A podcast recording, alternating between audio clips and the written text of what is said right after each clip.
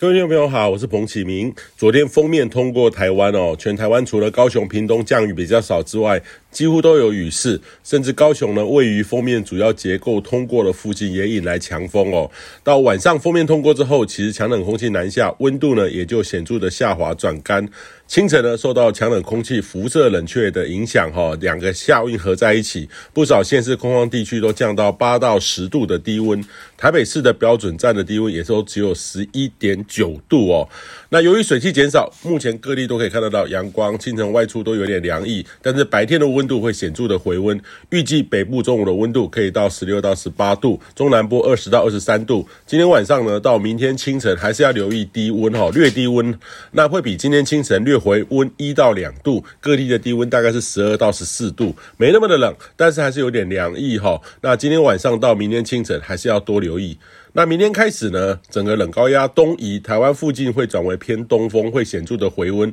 除了东半部迎风面还是有一些地形阵雨之外，各地都是晴到多云的好天气，温度呢也将逐日的缓升，预计可以到十六到二十七度，甚至到周末的时候都可以接近到三十度，相当的舒适。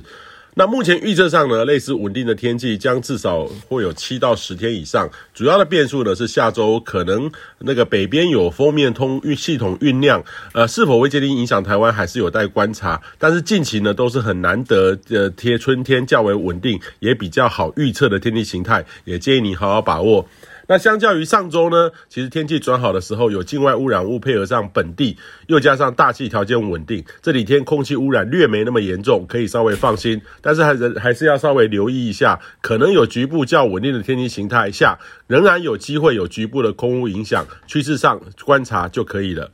以上气象由天气风险彭启明提供。